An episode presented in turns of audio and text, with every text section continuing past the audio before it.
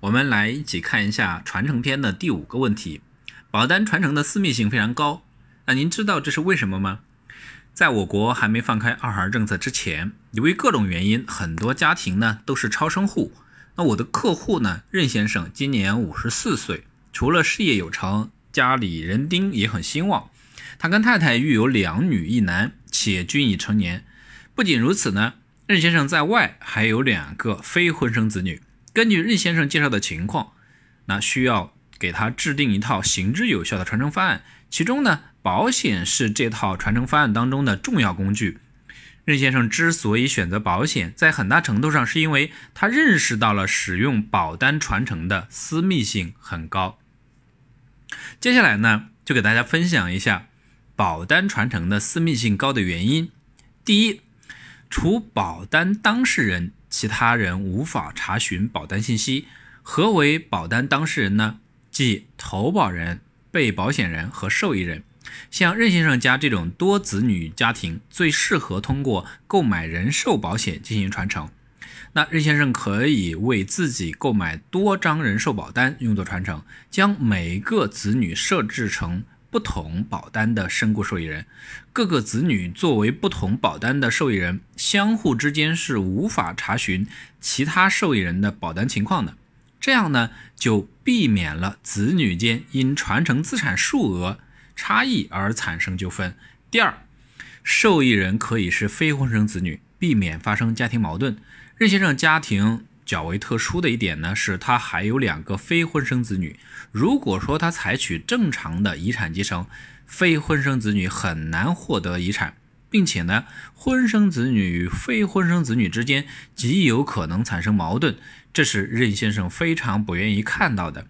保单传承就可以在这一点上帮到任先生，在非婚生子女取得保险金时，不用像遗产继承那样。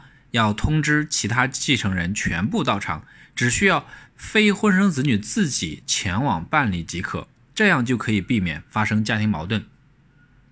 在这里呢，再分享一个小窍门：如果如何解决非婚生子女无法提供被保险人死亡证明的尴尬呢？那我们知道，在报。在办理身故保险金理赔手续的时候呢，要提供被保险人的死亡证明，但现实情况下，非婚生子女往往拿不到被保险人的死亡证明，这就增加了非婚生子女领取保险金的难度。要想解决这个问题呢，投保人可以在同一家保险公司分别为婚生子女和非婚生子女购买保单。被保险人去世后，婚生子女必然会凭借父亲的死亡证明去保险公司领取保险金。此时，保险公司会留存这份死亡证明。之后，非婚生子女去领保险金时，就不需要提供被保险人的死亡证明了。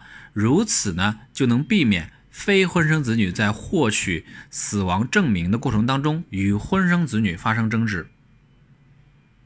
那我们来看一下。保险相关法律条文，《保险法》第十八条，受益人是指人身保险合同当中由被保险人或者投保人指定的享有保险金请求权的人，投保人、被保险人可以为受益人。总结一下，保单传承的私密性非常高，那知道是您知道是为什么吗？